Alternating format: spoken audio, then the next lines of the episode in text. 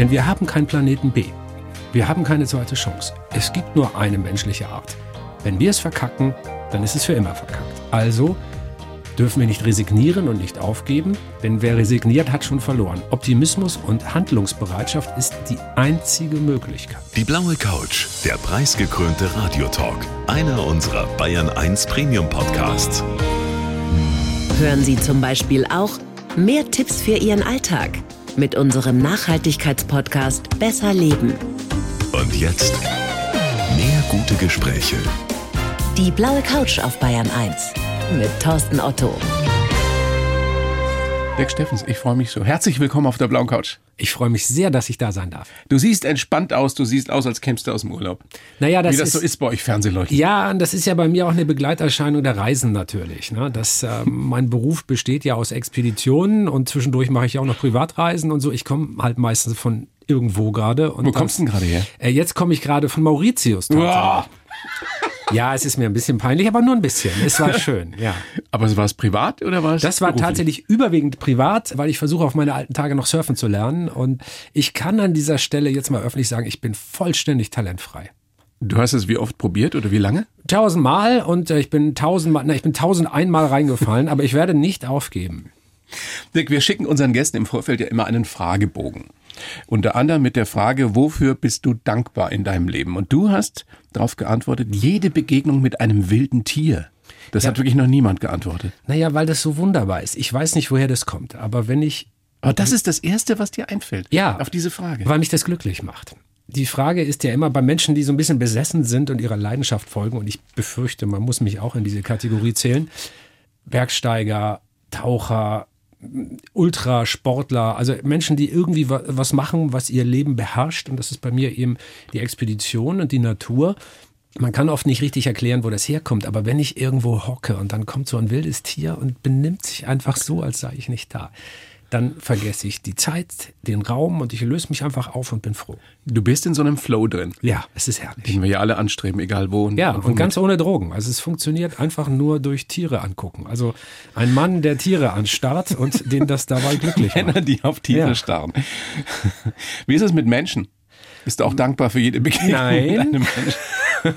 Da kann ich sagen, da äh, möchte ich das differenzierter beurteilen. Also wir können ja hier Deutsch reden und äh, da kann man sagen, es gibt auch ausgewachsene Arschlöcher und äh, das trifft man bei Tieren eher selten. Echt? Ja. Gibt's unter Tieren keine Arschlöcher? Doch, es gibt auch Charaktereigenschaften und je höher entwickelt das Sozialverhalten von Tieren ist, desto deutlicher werden auch solche Sachen. Also wenn du eine Schimpansenhorde mal eine längere Zeit betrachtest, dann stellst du fest, da ist jemand eher altruistisch drauf, da ist so ein Ego-Typ, so ein Chauvi, der die anderen unterdrückt. Also es gibt viele Charaktereigenschaften, die wir so in menschlichen Gruppen kennen, die kannst du da auch wiederfinden. Aber bei Ameisen ist es jetzt nicht so ausgeprägt, obwohl die ja sehr sozial sind. Das merken wir vielleicht nur nicht. Genau, vielleicht sind wir nicht fein genug in unserer Sensorik, um zu sehen, wie sensibel und charakterstark die einzelne Ameise ist, aber ich glaube es nicht. Zurück zu den Menschen, zumindest für kurze Zeit.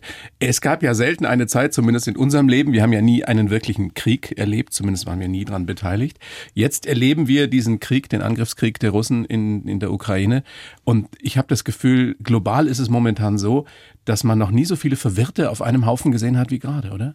Die Ja, Pandemie hat es gezeigt, der Krieg jetzt wieder. Ist vielleicht auch die Abfolge dieser schweren, verwirrenden globalen Krisen, also von Finanzkrise zu Corona-Krise zu Ukraine-Krieg, das überfordert uns natürlich alle. Und ähm, das kommt verschieden nah an uns ran. Ich lebe jetzt seit einer Woche mit einer ukrainischen Familie zusammen in unserem Haus. Also wenn ich morgens aufwache, dann stehen wir gemeinsam in der Küche. Also jetzt nicht irgendwie, ich habe jetzt nicht eine Ferienwohnung, die ich an die gegeben habe, sondern wir wohnen wirklich zusammen.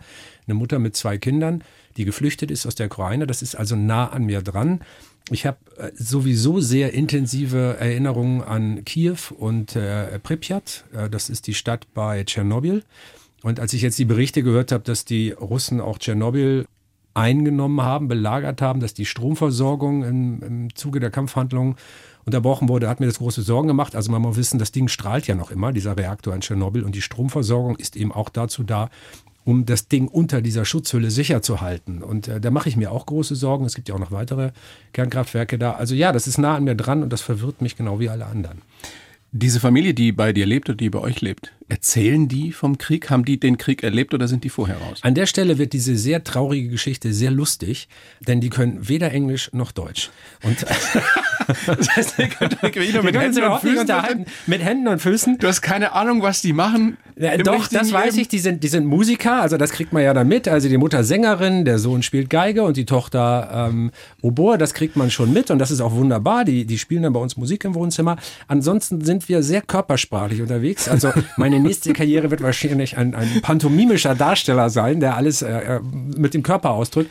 Und die große Enttäuschung über die Dinge, die im Handy so als Translator angeboten werden, da kommen manchmal sehr, sehr ulkige Sachen raus. Sehr schöne Geschichte. Die Bipolarität des Lebens. Äh, große Fragen, die dich ja auch beschäftigen in deinem neuen Buch, über das wir gleich sprechen werden. Warum ist der Mensch dem Menschen ein Wolf? Und warum kapieren wir nicht, dass es alles nur gemeinsam gehen kann? Ganz einfache Fragen. Hast du eine einfache Antwort darauf? Äh, nein. auch nicht bei längerem Nachdenken? Nein. Was machen wir damit? Das macht das Leben so interessant, dass es keine einfachen Antworten gibt. Das ist auch übrigens die Grundidee dieses Buches. Das Projekt Zukunft. Projekt Zukunft. Einfache Antworten sind das Geschäft der Populisten und nicht das der Wissenschaft. Und in diesem Buch habe ich mit zehn Forschenden gesprochen, Frauen und Männer, die in ihrem jeweiligen Forschungsbereich echt vorne sind. Und was man nicht erwarten darf, sind einfache Antworten. Die gibt es eigentlich nie auf komplexe Fragestellungen. Du sprichst mit wirklich herausragenden Wissenschaftlerinnen und Wissenschaftlern über Fragen wie, ist der Klimawandel noch zu stoppen? Können wir uns unsere Zukunft überhaupt noch leisten? Sterben die Menschen? Sterben wir vielleicht sogar aus? Ja, kleine Fragen. Mhm. Ganz einfache Frage. Was hast du aus diesen Gesprächen mit diesen tollen Leuten neben den wissenschaftlichen Erkenntnissen mitgenommen? Optimismus. Tatsächlich? Ja, Optimismus. Denn das sind die großen Fragen, die, wenn man sie stellt, erstmal für viel schlechte Laune, graue Stimmung und Eiskristalle am Fenster von innen sorgen. Also sterben wir aus, ist ja jetzt eigentlich nicht so ein Party-Talk wenn man mal so drüber nachdenkt. Oder auch. Ähm, ja, bei manchen wird man sich vielleicht wünschen. Also. Ja, bei manchen wird man sich wünschen. Aber auch bei der Klimakrise festzustellen, nein, aufhalten können wir das Ding nicht mehr, wir können es nur noch managen. Macht ja auch nicht erstmal gute Laune. Oder warum ist, du hast es gerade schon angesprochen, warum ist das Böse im Menschen determiniert? Also das sind alles Dinge, wo man erstmal denkt, so, uh, uh, uh. Ja, also schlechte Laune. Aber dann sprichst du mit diesen Leuten, die in der Forschung da wirklich vorne sind. Und dann stellst du fest, die sind neugierig, die haben Antworten, die haben Lösungsansätze und die geben niemals auf. Und das ist die einzige sinnvolle Haltung. Niemals aufgeben. Niemals aufgeben. Optimistisch sein und verstehen auch, dass äh, jeder Einzelne oder jede Einzelne gar nichts bewirken kann, sondern nur wir alle weil auch alles mit allem verbunden ist. Ja, das, Weise. Man, das klingt so esoterisch immer gleich. Ja, ne? viele Sachen hören sich erstmal komisch an, aber mit der Wissenschaft kommt man dann daran und kann sozusagen diesen äh, Glitter und Firlefanz da abstauben und dann bleibt der Kern übrig. Einer der wichtigsten Sätze ist inzwischen in meinem Leben geworden, es gibt zum Optimismus keine sinnvolle Alternative. Karl Popper. Und der Satz hört sich an wie ein Kalenderspruch, aber ist es nicht. Also gerade nicht, wenn man über diese großen existenziellen Fragen spricht. Denn wir haben keinen Planeten B. Wir haben keine zweite Chance. Es gibt nur eine menschliche Art. Wenn wir es verkacken, dann ist es für immer verkackt. Also dürfen wir nicht resignieren und nicht aufgeben, denn wer resigniert, hat schon verloren. Optimismus und Handlungsbereitschaft ist die einzige Möglichkeit.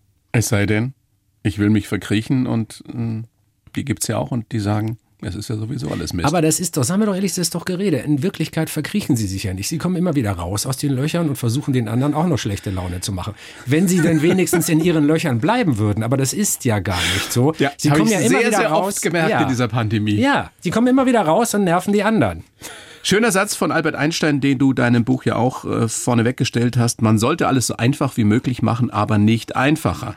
Das heißt, man darf Wahrheiten nicht so verkürzen, dass sie unwahr werden. Ist das das Problem der Zeit? Dass wir ja. alle immer nur einfache Antworten wollen auf ja, komplizierte Fragen? Genau das ist ein großes Problem. Und es gibt, das ist auch eine Idee dieses Buches gewesen. Ich führe seit einem Vierteljahrhundert Gespräche mit Forschenden. Manchmal verstehe ich auch nicht wirklich, was die sagen. Also wenn es um CRISPR-Cas-Gen-Scheren in den letzten Verästelungen und was da hinten auf dem Level sitzt und so, buh, ne? Da wird es dann wirklich kompliziert. Ehrlich? Ja, ja, ja, es wird kompliziert. Und es hat mich immer gequält, dass die, diese klugen Gedanken, die diese Leute oft haben, die werden oft verkürzt. Selbst in so Dokumentationen, wie wir sie drehen, sind die Antworten dann nur 20 oder 40 Sekunden lang. Man kann in 40 Sekunden oder einer TikTok-Länge oder einer Instagram-Reel-Länge nicht alles erklären. Und es hat mich immer gequält, dass ich die klugen Gedanken abschneiden muss. Und ich wollte die Leute ein einziges Mal ausreden lassen. Dafür dieses Buch. Und das Schöne daran ist, dass man auch als interessierter Laie es durchaus versteht. Ja, Gerade weil es, weil es runtergebrochen ist. Es ist einfach, aber eben nicht zu einfach. Und das Schöne für viele, die vielleicht nicht so gerne lesen, es gibt es auch als Podcast, diese Gespräche. Genau, das ist ein Terra X Podcast, daher kommen die. Und ich habe diese Podcasts, ich habe mir die zehn, die ich persönlich am meisten mag, rausgesucht. Und dann haben wir sozusagen das Interview schriftlich nochmal nachgeholt und ein bisschen gekürzt, ein bisschen so in Leseform gebracht. Und da kriegt man dann die Essenz. Und äh, das hat großen Spaß gemacht. Das Buch endet mit einem, wie ich finde, sehr, sehr schönen Gedanken. Du hast es ja deinen Zwillingen gewidmet. Und am Schluss geht es darum, in einem Gespräch, weiß gar nicht mit welchem Wissenschaftler, äh, dass wir uns durch unsere Kinder ja in gewisser Weise unsterblich machen. Ja, das ist mit Johannes Krause und diese Zwillinge. Ich lebe ja in einer Patchwork-Familie, also es sind keine selbstgemachten Zwillinge, sondern äh, Zwillinge, die aber jetzt äh, doch Aber sie sind da und sie sind deine da Kinder. Und, und sie wohnen in meinem Herzen und äh, deshalb stehen sie auch diesem Buch voran. Die sind nämlich acht. Und äh, das Buch heißt ja auch Projekt Zukunft. Und der Gedanke dahinter ist, unsere Generation, wir sind ja so aus einer Alterskohorte, ja. zwei. Als ich geboren wurde, gab es keine vier Milliarden Menschen. Jetzt gibt es acht. Die menschliche Bevölkerung hat sich während unserer Lebensspanne verdoppelt. Das ist in der Geschichte der Menschheit vorher noch nie passiert. Und das wird nach uns auch nie wieder passieren. Denn vorher war das technisch nicht möglich und ernährungstechnisch. Und nachher ist es auch nicht möglich, weil die Erde keine 16 Milliarden Menschen tragen könnte. Das heißt, dieser Moment ist welthistorisch einmalig. Unsere Generation entscheidet über die Zukunft unserer Art. Du und ich, alle Leute aus unserer Alterskohorte. Und die Generation, die nach uns kommt, wie die Zwillinge, die müssen das ausbaden oder dürfen das genießen, was wir ihnen hinterlassen. Warum sind wir so fucking egoistisch? Warum Weil- sagen wir mehr oder weniger, nicht alle, aber in der Mehrheit immer noch auf diesem Erdball, nach uns die Sintflut? Momentan ist es doch noch ganz okay, zumindest für viele. Weil wir eben nicht nur intellektuell, geistig reflektierende Wesen sind, sondern wir sind auch Leute, die Hunger haben, schlafen müssen und einfach viele tierische Instinkte haben. Wir sind ja immer noch biologische Wesen. Und die Evolution, Wir sind wilde Tiere, wir sind äh, die du nicht so gerne siehst, also uns Menschen als wilde Ja, wir Tiere. sind eben leider keine wilden Tiere mehr, sondern sind, wir sind Tiere, deren Evolution Kultur geworden ist. Und der Punkt ist mit Johannes Krause, dem äh, Genetiker, habe ich ja darüber geredet, der, der das menschliche Gen sucht. Also der, der, der stellt die Frage, welches Gen macht den Unterschied zwischen Mensch und Tier? Das ist ja auch eine sensationelle Frage. Und da haben wir drüber geredet. Und wenn man sich die Evolution anguckt, viele stellen sich das ja mal vor, starker Mann, schwacher Mann kämpfen miteinander, der Starke macht den Schwachen platt und dessen gibt seine Gene weiter und na, der Stärkere setzt sich durch in der Evolution, aber so einfach ist das nicht. Menschen sind nämlich soziale Wesen, also die haben ja schon vor zwei Millionen Jahren in Horden gelebt. Das heißt, es standen nicht nur die einzelnen Menschen in Konkurrenz zueinander, sondern die Horden miteinander. Und jetzt die Frage, die heute noch genauso relevant ist wie vor zwei Millionen Jahren in der afrikanischen Savanne. Welche Gesellschaft ist am leistungsfähigsten? Die, die nur aus egoistischen Arschlöchern besteht? Die, die nur aus äh, Streichel-Weicheiern besteht? Oder vielleicht eine Gesellschaft, die aus einer Mischung von beiden besteht. Also Leuten, die in Krisen sehr zupackend und vielleicht auch egoistisch und machtbesessen sind, aber eben auch Menschen, die nach der Krise für den sozialen Kit sorgen, die altruistisch sind, die sozial sind und die den Zusammenhalt fördern. Und natürlich ist die Horde, die beides hat, leistungsfähiger als die Horde, die nur aus einer Art, aus einer seelischen Art besteht.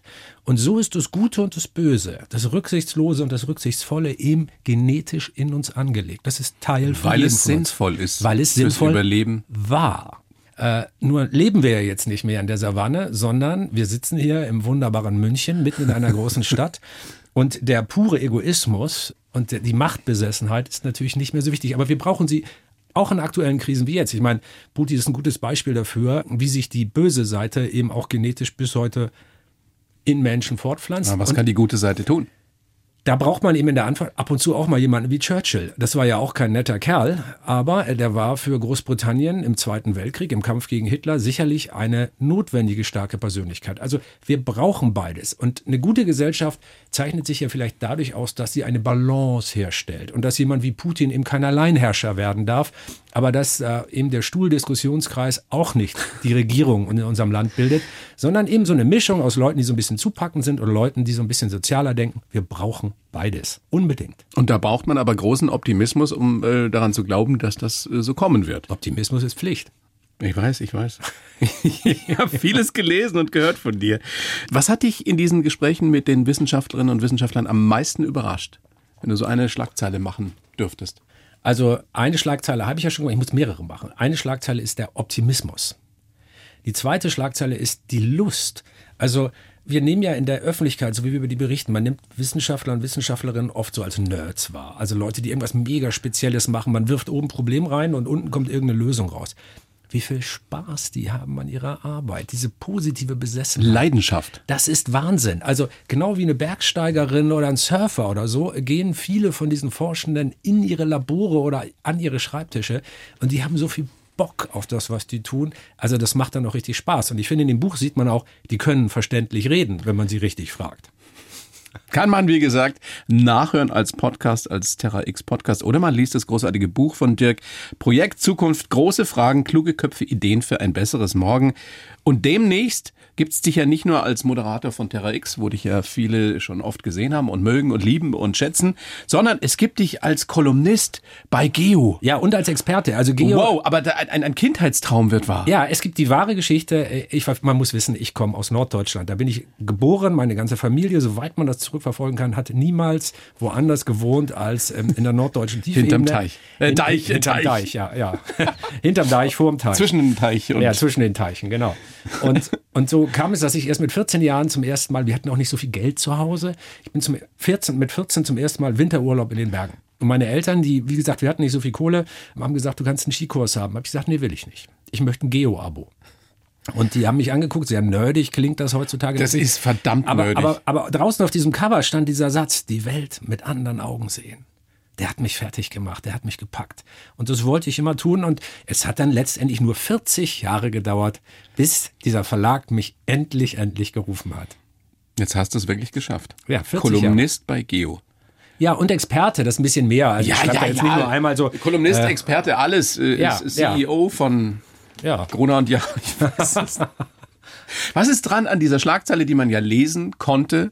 Das ZDF verliert einen seiner, einen, wie, wie stand es da genau, eines seiner profiliertesten On-Air-Gesichter. Ach, erstmal noch nichts. Ich habe einen laufenden Vertrag. Punkt. Juristisch korrekt. Punkt.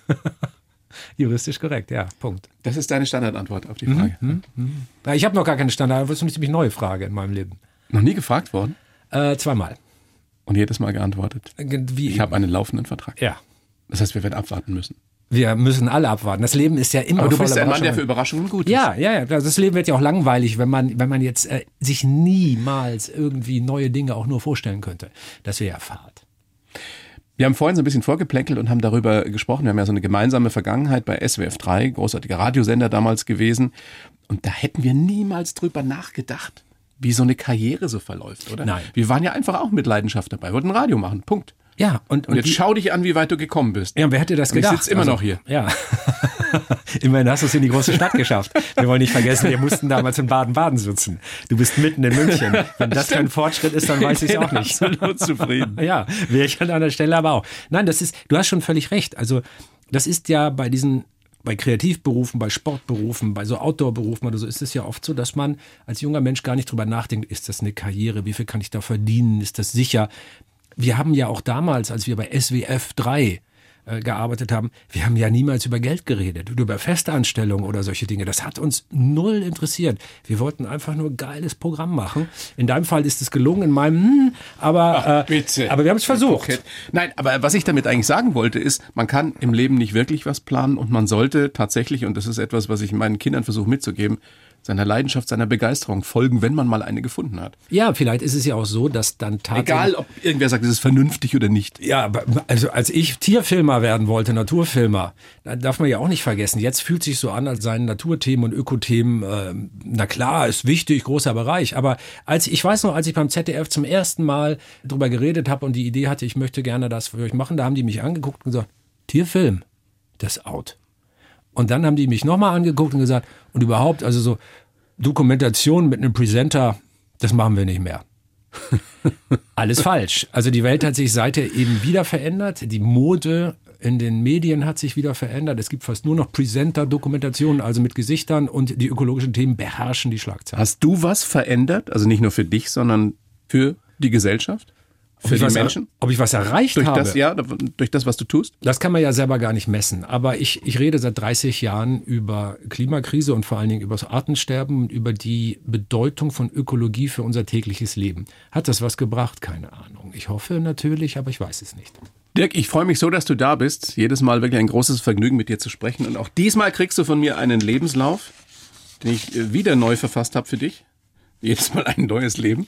Du liest Okay, ihn bitte okay. vor und äh, sagst mir dann, was du davon hältst. Ob Gott sei Dank arbeiten. groß gedruckt, da muss Ja. ich meine Lesebrille noch nicht rausholen. Bitteschön. Ich heiße Dirk Steffens, äh, das ist schon mal richtig, und bin Naturkriegsreporter. Begonnen hat meine Karriere beim Fernsehen als Reiseabenteurer. Seit vielen Jahren ist Terra X meine journalistische Heimat und ich beschäftige mich immer mehr mit der Frage, ob wir Menschen noch zu retten sind. Wilde Tiere machen mir keine Angst, auch wenn ich schon von einem Tiger gebissen, von einem Bullenhai angegriffen und vor wütenden Elefanten geflohen bin. Mein Credo, Optimismus ist Pflicht und mein Appell, wir alle müssen etwas ändern.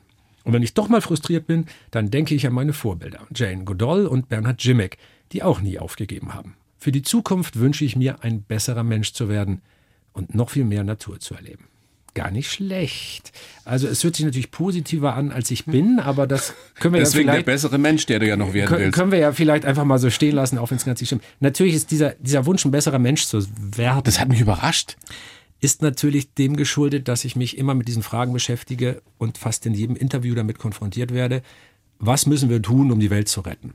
Und wenn einem diese Fragen ständig gestellt werden und ich habe auch keine guten Antworten darauf, dann fängt man natürlich irgendwann an, sich zu hinterfragen und stellt fest, dass all die Mängel, die man an anderen kritisiert, natürlich auch im eigenen Leben zu finden sind. Also ähm, ja, ich möchte gerne ein besserer Mensch werden. Das darf man. Ich möchte natürlich nicht Mutter Teresa werden. Das ist jetzt nicht die Idee, aber in meinem Bereich zumindest äh, versuchen. Also irgendwie ist doch die Idee eines Lebens für mich, wenn ich irgendwann gehe, wäre es doch schön, wenn es ein bisschen besser ist als zu dem Moment, als ich gekommen bin. Dann Zumindest für die Menschen, mit denen du viel zu tun hast. und für den Für Bereich, Liebsten, in dem ich ja. tätig war. Dann, dann hätte man doch ein sinnvolles Leben geführt, ja. Bist du tatsächlich, ich glaube ein Zitat von dir, Naturkriegsreporter? Das ist leider so. Ich habe, äh, das hast du ja auch in dem Lebenslauf ganz korrekt wiedergegeben. Ich wollte einfach mal losfahren, Abenteuer haben, schöne Welten sehen, die schönen Naturlandschaften sehen. So hat das mal angefangen. Bei Vox damals, Vox Tours, ne? Ja, genau, Vox und dann Tierzeit vor allen Dingen bei Vox. Da war ich ja auch schon Moderator und habe Tierfilme natürlich mit wilden Tieren und diesen Begegnungen moderiert. Das, äh, das, da war ich Anfang 20 und das war eigentlich pure Begeisterung und Lebenslust, die mich dahin getrieben hat. Und dann kommst du aber durch diesen Job, ich mache den ja schon über ein Vierteljahrhundert, sind fast 30 Jahre. Wahnsinn, ja. Dass du noch lebst. Ja. ja allem, was du das erlebt überrascht hast. mich auch jeden Morgen. Obwohl im Spiegel habe ich mal das Gefühl, lebt das noch? Ich wasch dich trotzdem. Ich wasche dich trotzdem, du Leiche.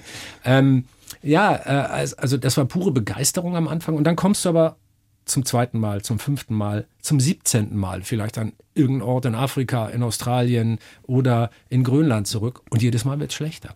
Äh, jedes Mal Was heißt, es wird schlechter? naja, Great Barrier Reef zum Beispiel. Das ist, das, das, das ist so eins, eins meiner, meiner, meiner großen verändernden Erlebnisse. Nicht ein Erlebnis, sondern der Prozess. Ich war schon Anfang der 90er Jahre zum Tauchen da. Und ich weiß es noch ganz genau. Ich konnte zwei Nächte lang nicht schlafen, weil ich noch nie so etwas Schönes gesehen hatte. So viel Leben, so viel Farbe, so was Wundervolles. Das hat mich wirklich umgehauen. Und dann war ich fünf Jahre später da, da gab es dann schon die erste Korallenbleiche. Ich glaube 1996 hatten wir einen ganz schlimmen El Nino-Effekt und Korallenbleiche fing an und das kam in die Schlagzeilen. Korallen starben, immer mehr Sedimente, weil man die Küsten verbaut hat. Die Fischschwärme wurden immer kleiner. Man fing an, immer mehr Plastikmüll im Meer zu sehen. Und das war nur das Great Barrier Reef. Jedes Mal, wenn ich da hingekommen war es schlechter. Aber das ist genauso in der Savanne in Afrika, im Regenwald im Amazonas, äh, an den Gletschern in Grönland. Überall, wo ich hingekommen bin und nochmal hingekommen bin, war es beim zweiten, dritten und fünften Mal schlimmer als zuvor. Und als Journalist kann man dann irgendwann nicht mehr anders. Und ich habe tatsächlich das Gefühl, wie so ein Kriegsberichterstatter zu arbeiten und vor den Trümmern, von den qualmenden Trümmern der Natur zu stehen. Nochmal, wie kann man, wenn man sowas hautnah miterlebt und du sagst, es wird vieles einfach immer schlechter, immer schlechter, dann Optimist bleiben? Weil es ja A, wie besprochen, keine Pflicht ist, Alternative gibt dazu, weil äh, aufgeben hieße ja, ich müsste mich an. Aber musst du dich zwingen dazu? Nein, das ist aber Glück und Zufall, äh, wenn man das als Glück empfinden will. Also die Verfassung deines Temperaments ist zum Großteil vorgegeben. Du hast natürlich in deinem Leben, je nachdem wie es läuft und wie du gefördert wirst und was für Einflüsse du hast, hast du eine gewisse Bandbreite, in der du dich entwickeln kannst. Aber dein Temperament, ob du jetzt ein Melancholiker bist oder ein Hans Dampf in allen Gassen, der immer gute Laune hat, das ist natürlich biochemisch, genetisch ein bisschen vorgegeben. Und du bist eine norddeutsche Frohnatur. So sieht's aus. Wie wir alle in Norddeutschland. Ihr unterschätzt uns einfach. Nein. Wir sind total gut drauf. Ich bin und da sehr gerne da lustig. oben. Wenn keiner zusieht, lachen wir viel miteinander.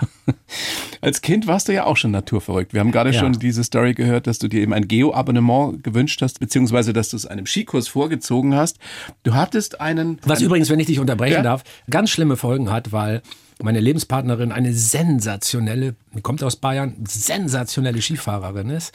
Und ich bin immer noch ein Skilegastheniker. Also ich bin wirklich fürchterlich schlecht. Ich fahre zwar überall runter, aber es sieht schlimm aus. Es sieht so ein bisschen aus wie, weißt du, so die Leute, die es nicht gut können, diese Caveman-Haltung auf Ski. Ja, ja. Ne? Diese gebeugte Haltung, dann habe ich auch so lange Arme, die hängen so runter. Es sieht wirklich so ein bisschen aus, als hätte man Orang-Utan in Skiklamotten gesteckt und der jetzt unbeholfen so einen Hang runterrutscht. Und daneben halt äh, Die Gazelle. die Gazelle, die Aber wenigstens erkennt man dich ja nicht vorwärts in- mit. Helm und Klamotten ja, und so. Gott sei es gedankt. Ich habe auch immer so ein Ganzgesichtsvisier, damit mich Schaut den bloß keiner Steffens sieht.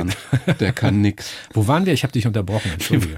Wir waren, wir waren bei deinem Hund Percy, den ich ansprechen wollte, Ich der hab- dir ja. im Endeffekt ja diese Tierliebe in dich implementiert hat. Ja. Der dafür gesorgt hat, dass du dein Leben der Natur, den Tieren gewidmet hast. Ein Mischlingshund, mit dem ich zusammen aufgewachsen bin. Ich durfte ihn nie mit ins Bett nehmen, was ich trotzdem jeden Abend gemacht habe. Also ich bin gefühlt meine ganze Kindheit, und natürlich war es dann, wenn man es nachrechnen würde, wahrscheinlich nur ein paar Jahre, aber gefühlt meine gesamte Kindheit jeden Abend mit einem Hund im Arm eingeschlafen. Und das hat mich damals schon sehr froh gemacht. Ist das bis heute so? Ich kann ja leider keinen eigenen Hund haben, weil ich zu viel reise. Und das ist übrigens, und das ist kein Scherz, eine der Sachen, die ich in meinem Leben am meisten vermisse. Also ich finde, dass ein Leben ohne Hund möglich ist, aber sinnlos. Aber ein Mops muss es nicht sein. Es muss kein Mops sein, nein. Vor allen Dingen, also nicht, nicht so Qualzuchten. Da bin ich ja dann eben dann doch auch ganz schnell der Tierschützer. Also ich möchte keine überzüchteten Rassetiere, äh, würde ich mir gar nicht wünschen, die an der eigenen Existenz leiden müssen, nur damit sie unser Schönheitsideal in irgendeiner Form erfüllen. Das ist so gar nicht meins. Aber so ein guter, gesunder, schöner Hund oder eine schöne Hündin, das ist, es gibt kaum was Besseres. Also stell- das Glück, wenn, Ja, wenn so ein ich kann Tier auf dich zuläuft. sehr gut nachvollziehen. Ich stelle mir gerade den kleinen Dirk vor, wie er Jimek guckt, wie er mit seinem Hund kuschelt und ansonsten nicht wirklich viel mit anderen Jungs in dem Alter zu tun hat. War das, so? Ja, das stimmt ein bisschen. Also man darf sich mein Leben auch nicht als gerade Linie vorstellen. Da ist ein bisschen was schiefgegangen auch. Also ich bin zum Beispiel von der Schule geflogen, ich bin ein Bildungsversager, also es war alles ein bisschen schwierig. Aber so mit Natur und Tieren bin ich immer sehr gut klargekommen. Und Besser das, als mit Menschen. Ja, besser als mit Menschen, dass man sich mit denen anfreunden muss, das habe ich dann erst später gelernt. In der Pubertät. Da verändern sich ja ein paar Sachen und da habe ich dann irgendwie gelernt, Mensch, Sozialverhalten ist vielleicht auch ganz wichtig. Kann helfen. Kann helfen, ja. Aber ist es bis heute so, dass dir das schwerer fällt, als zu Tieren Kontakt Nein, zu finden? nein, nein, das ist irgendwann völlig verschwunden, weil ich irgendwann das Tier Menschen entdeckt habe. Also ich betrachte die dann eher so wie ein Nashorn oder eine, eine braune Natter oder so. Gibst du den dann Ja, es auch gibt so einen Namen? Baumnattern, Baumnattern. Sag Tiernamen zu mir. Ja, gib, gib mir Tiernamen, genau. Apropos Tiernamen, wann hast du Jane Goodall kennengelernt? Ach, vielleicht vor zehn Jahren. Übrigens eine sehr lustige, ich weiß gar nicht, ob ich schon mal erzählt habe, äh, sehr lustig. Ich wurde angefragt vom Jane Goodall Institut, weil sie in Deutschland war und hatte so einen Charity-Abend und das musste jemand moderieren. Also eine der berühmtesten Naturforscherinnen der der, Welt. Welt. Die Schimpansenforscherin. Also diese, diese feine Lady mit den langen grauen Haaren. Sensationelle Frau. Also die kommt, die ist ganz klein, so groß nur, aber wenn die in so eine Halle kommt mit tausend Leuten, die füllt den Raum. Die hat eine Aura und das sage ich von niemandem Wie alt ist die ein. Mitte 80, 86 inzwischen schon, ja. Ich habe lustigerweise, bevor du weiter erzählst, weiß nicht, warum es mir einfällt, in einem Hotel in Österreich ein Foto von ihr gesehen. Da war die zu Gast. Da hat die Wellness gemacht in einem Hotel in Österreich. Ja, Jane, ich glaube nicht, dass die da Wellness gemacht hat. Ich Oder einen glaube, Vortrag gehalten, die hat mit. Sicherheit einen Vortrag gehalten. Die reist nämlich ungefähr 300 Tage im Jahr und versucht, die Welt zu einem besseren Ort zu machen. Und das kann man sich ja auch mal ein bisschen zum Vorbild nehmen. Ja, absolut. Aber ihr seid inzwischen. Wir sind befreundet, Freunde. ja, ja. Und ich wollte gerade die Anekdote des Kennenlernens erzählen. Also ich kannte sie noch nicht und äh, wurde von dem Institut, das sie gegründet hat, gefragt, ob ich den Abend moderieren will. Und dann kam ich an. In Hamburg war das große, ich glaube in irgendeiner Kulturkirche, saßen hunderte Leute und voller Raum. Und das Programm war relativ überschaubar. Also ich mit Jane auf der Bühne und wir unterhalten uns über Natur und Tiere. Das war der Plan. Drei, vier Stunden lang, das war der Plan. Und ich komme da an und werde dann zu Jane geführt und begrüße sie. Ich sage so, hello, my name is Dirk, nice to meet you. Und sie hatte keine Stimme. Und du bist auch Moderator, du weißt, was mit einem Medienmenschen, der gleich auf die Bühne muss, passiert, wenn man weiß, okay, mein einziger Gesprächspartner kann nicht sprechen. Keine Stimme. Es war kein Plan B. Kein Plan B. Da? Ich stand da so ein bisschen hektisch und dann winkte sie mich so ran mit der Hand und dann ich ganz nah an ihr Ohr und dann sagt, Whisky. Und dann habe ich eine Flasche Whisky besorgt und äh, das half ihrer Stimme tatsächlich. Äh, eine halbe Stunde später konnte sie sprechen, aber ich nicht mehr richtig. so ist das passiert. So ist das passiert. Und, und so haben wir vier sehr, sehr unterhaltsame und für mich sehr peinliche Stunden auf einer Bühne in Hamburg verbracht und seitdem sind wir befreundet. Nicht wahr? Die alte Lady hat dich zum Whisky verführt, Ja. was bei ihr dazu geführt hat, dass sie widersprechen konnte Genau. und bei dir zum Verlust der Also, das Muttersprache. war ja ja, Jay Goodall, meine Damen und Herren. So ein bisschen, also es war schwierig für mich, der Tag, aber rückblickend sehr witzig. Das ist eine unfassbare Geschichte. Eigentlich besser wird's nicht mehr, Dirk. Äh, doch, ich habe sie mal bei ihr zu Hause besucht. In Bournemouth war das, glaube ich, genau, in ihrem Elternhaus, wo sie aufgewachsen ist. Und wir haben ein Fernsehinterview geführt und äh, sitzen in ihrem Wohnzimmer und so und wir drehen und ich für das Interview und dann kommt, das konnte man in der Kamera nicht sehen, weil die natürlich so einen Ausschnitt nur gezeigt hat, kommt so ein alter Hund rein, setzt sich so zwischen uns und fängt an zu blähen, unfassbar. Und es stank bestialisch. Und diese feine Lady, Dame Jane Goodall, das ist sie ja auch, spricht so in ihrem feinsten Englisch und dreht sich dann plötzlich zu mir, Dirk, it's important for me to let you know that wasn't me. Bei diesem fürchterlichen Furzgestank. Und danach äh, ging, der Rest des Interviews ging in einem Lachkrampf von uns beiden unter. Unfassbar, ja. was sie offenbar für einen großartigen Humor auch hat. Ja, sensationell, sehr britisch. Immer noch richtig fit. Richtig fit. Die Frau strahlt, obwohl sie so klein und zart ist, eine Kraft und eine Zähigkeit aus, von der ich auch ein bisschen mehr gerne hätte.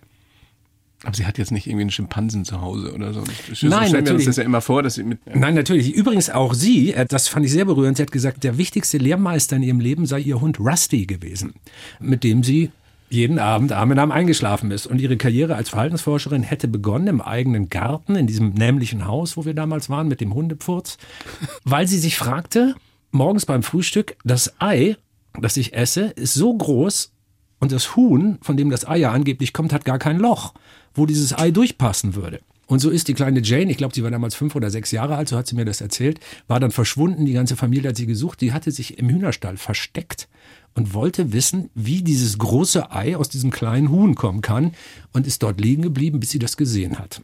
Und so hat die Verhaltensforscherin, die große Biologin Jane Goodall ihre Karriere begonnen. Also bäuchlings in der Hühnerkacke liegend und dabei zuguckend, wie ein Huhn ein Ei legt. Du hast recht, es kann immer noch besser werden. Ja, es kann immer noch Aber das kannst du jetzt nicht mehr steigern. Das kann ich nicht mehr steigern. Wo geht's als nächstes hin? Dirk? Die nächste richtig große Reise führt nach Alaska. Um was? Um Zu? Terra-X zu drehen und da natürlich die großen Naturwunder von Bären und Lachsen und Flüssen und Eis und Schnee und Landschaften und Mücken. Das vergisst man ja immer. In diesen Filmen sieht man ja immer die tollen Sachen. Wenn man da steht, fühlen sich die Dinge oft nicht so schön an. Also gerade in Alaska im Frühling, das mit den Mücken, das ist nicht witzig. Eine Geschichte möchte ich an dieser Stelle noch aufklären, weil ich dir da so reingeschrieben habe von einem Tiger gebissen. Es war ein Tigerbaby. oder? Ja, es war ein Tigerbaby, aber das hat trotzdem ganz schön wehgetan, muss ich sagen. Also es war äh, doof, ja. Wie groß ist so ein Tigerbaby? Also größer als eine Katze und vielleicht wie so ein kleinerer Pudel. So die Größe. Aber sehr spitze Zähne. Aber du hast es überlebt, wie so vieles andere. Ja gut, ich hätte ja in diesen Tiger nicht reingepasst als Beute. Ich war ja deutlich, also Was ja eigentlich eine Schwachsinnsidee ist, auch im Lebenslauf nachzulesen. Du bist vor wütenden Elefanten geflohen. ja, das ist macht ja überhaupt keinen Sinn. Elefanten sind jetzt meine Lieblingstiere und das macht dann Sinn, wenn wir jetzt nicht an die Savannenelefanten denken, sondern an die Waldelefanten. Da ist die Situation ja eine ganz andere. In der Savanne kannst du ja meistens relativ weit gucken und äh, Fluchtdistanz und so kein Problem. Aber zum Beispiel in der Zentralafrikanischen Republik, da habe ich ein paar Mal gedreht, das ist ein ganz dichter Regenwald, also ganz dichter Urwald. Und da sind ganz schmale Pfade und du kannst eigentlich nicht da durchlaufen. Das ist so, das Dickicht ist so unglaublich. Also läuft man auf den Wegen, die es da gibt, und die sind von Elefanten freigetreten, von Waldelefanten. Das Blöde ist an einem Waldelefantenpfad, dass man wem begegnet ab und zu? Einem Waldelefanten. Und die sind ziemlich aggressiv, wenn man ihnen zu nahe kommt. Und tatsächlich sind ja Elefanten jetzt gefährlicher als Haie oder Löwen, wenn man sich die Zahl der Opfer anguckt. Die Leute haben Angst vor Haien, aber von einem Hai umgebracht zu werden, ist quasi unmöglich. Also du kannst dich mit Blut einschmieren, einen toten Fisch in der Hand halten und in Gewässer springen, wo du von Haien umgeben bist. Die werden dich trotzdem nicht fressen. Aber der Waldelefant. Der Waldelefant wird dich zertrampeln, ja. Gefährlichstes Tier, was habe ich wieder gelesen? Äh, Flusspferd, stimmt das? Ja, die Flusspferde sind enorm aggressiv, weil sie so territorial sind und das verteidigen und die greifen auch leider immer sofort an. Also die sind wirklich gefährlich.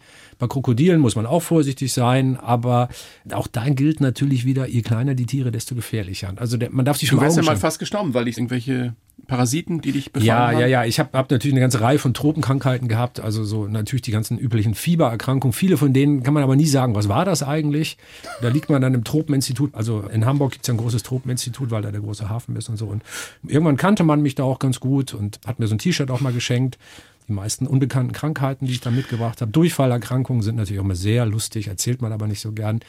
Also das hat schon auch eine Downside manchmal, ja. Trotzdem hast du ein aufregendes Leben und möchtest es auch gar nicht anders und es soll möglichst lange noch so weitergehen. Wir haben deine Zwillinge, deine angeheirateten Zwillinge ja schon angesprochen. Was möchtest du denen mitgeben aus deinem reichhaltigen Erfahrungsschatz von mittlerweile, wie alt bist du auch schon 53? Gell? 54. 54. Musstest du das jetzt so? Wollte ich einmal erwähnen an der ja. Wie Stelle. alt bist du nochmal? Ich bin 58. Okay, gut. Du bist also viel, viel, viel, Ja. viel älter als ich. Wurscht. Also, was gibt's? Wir sind noch da. Was, sind noch da. Was gibst du deinen Zwillingen mit?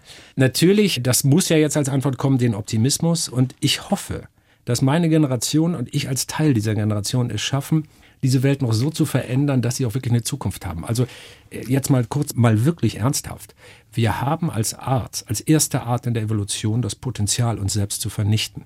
Und das ist möglich, dass das passiert, bei allem Optimismus. Es ist möglich, wenn wir unser Handeln nicht ändern. Der Vergleich dazu ist vielleicht dann etwas makaber, lustiger, also vielleicht schwarzer Humor. Ich habe einen Kollegen, der auch viele Tropenkrankheiten hatte und der lag irgendwann im Krankenhaus und dem ging es wirklich schlecht. Und dann wurde er untersucht und dann irgendwann geht die Tür von seinem Krankenzimmer auf und der Arzt kommt rein, reißt die Arme hoch und ich weiß, was Sie haben. Lacht dabei und sagt, Sie haben die Pest. Genau, diese Reaktion. Oh Gott. Jetzt muss man aber wissen, die Pest ist ja heutzutage mit einem guten Antibiotikum relativ leicht zu heilen, wenn sie rechtzeitig erkannt Trotzdem wird. hört man es jetzt vielleicht nicht so gerne. So, aber in dem Moment ist das schlimm. Aber das ist vielleicht die ökologische Situation, in der wir uns befinden. Tatsächlich ist die Naturzerstörung, vor allen Dingen das Artensterben, eine potenziell, potenziell tödliche Krankheit für unsere Art. Allerdings kennen wir diese Krankheit und wir haben das Medikament auch in der Tasche. Wir müssen diese verdammte Pille jetzt endlich nur schlucken. Wir müssen die Erkenntnisse, die wir haben, in Handeln umsetzen. Das tun wir zwar auch, deshalb bleibe ich auch optimistisch. Überleg mal, vor 20 Jahren Klimakrise, als ich das irgendwo öffentlich gesagt habe, haben mich alle für einen abgedrehten Steffen, was ist denn das für ein Öko? Ja, Ja. Penner, der umarmt bestimmt auch Bäume und sowas. Ne? Also so, heute ist das in jeder politischen Partei ganz oben auf der Agenda. Es gibt keine große Firma mehr, die nicht auch irgendwie Sustainability Board hat. Ja, und so. Nachhaltigkeit So, ganz, ganz oben. es funktioniert also, deshalb bin ich optimistisch. Alles, was wir hinkriegen müssen, ist schneller und konsequenter. Jeder Einzelne oder jede Einzelne von den äh, Millionen Bayern 1 Hörerinnen und Hörern, die uns gerade lauschen. Wenn jemand sagt, ich würde gern was tun, was ist das Erste, was er tun soll oder sie? Es muss jeder in seinem eigenen Leben gucken. Jeder hat Stellschrauben. Also es gibt so eine Schätzung, dass jeder von uns 100 Mal am Tag eine Entscheidung trifft, die für oder gegen Nachhaltigkeit ist. Das kann sein, dass du dich fragst, wie viel Fleisch esse ich und wenn ja, welches. Also ich zum Beispiel, ich esse ab und zu mal Fleisch, aber ich gucke dann, wo das herkommt und wie das produziert worden ist. Man kann überlegen, wie fahre ich zur Arbeit, wie heize ich mein Haus, was für Klamotten kaufe ich, sind die nachhaltig produziert, wo fliege ich in Urlaub hin, kompensiere ich meinen Flug und so weiter und so weiter. Wir sitzen oft irgendwo am Stammtisch und schimpfen auf die Politik und die Wirtschaftsbosse und ne, dass die müssten es doch mal ändern oder so. Das ist ja so eine typische Haltung von uns allen. Aber das ist eigentlich nur eine miese Ausrede, selber nichts machen zu müssen. Jeder und jede von uns kann jeden Tag eine Menge machen. Und da gibt es diesen schönen Satz von Mahatma Gandhi, Gandhi, wenn du möchtest, dass sich die Welt verändert, dann musst du bei dir selbst anfangen. Sinngemäß. Und so sehe Hat ich auch das Michael auch. Jackson schon gesagt. Ja, bei dem war das dann weniger The. Man in the vielleicht. Mirror. Gut, aber jetzt war Gandhi vorher. Also ich behaupte jetzt einfach mal, der hat das bei Gandhi geklaut. Dirk, großes Vergnügen, wie gesagt, dass du da bist. Ich wünsche dir Gesundheit. Ich wünsche dir noch viele tolle Reisen, noch viel mehr Naturerlebnisse und dass das, was du tust, und da bin ich mir sicher, wirklich einen Effekt hat auf viele von uns, die uns äh, auch, die dir gerade gelauscht haben. Tolles Buch, Projekt Zukunft, große Fragen, kluge Köpfe, Ideen für ein besseres Morgen. Du musstest das nochmal ablesen, nachdem du das so oft gesagt Ja, ja. hast. Ja, du hast wieder das Buch genommen und das vorgelesen. Ich, ich, ich, ich sehe das immer im Fernsehen so, die machen das auch immer so, ich gucke Ja. mal nochmal drauf. ja, aber man, du weißt, Radio ist ohne Bild, ne? Ja, ja. Echt? Okay, Projekt Zukunft. Heutzutage nicht mehr. Ach, das stimmt. Schau. Wo ist die Kamera? Ja, überall. Ah, verdammt. Schau mal, na, jetzt mal. Vielen, vielen Dank, Dirk. Danke. Die Bayern 1 Premium Podcasts. Zu jeder Zeit, an jedem Ort. In der ARD Audiothek und auf bayern1.de. Bayern 1 gehört ins Leben.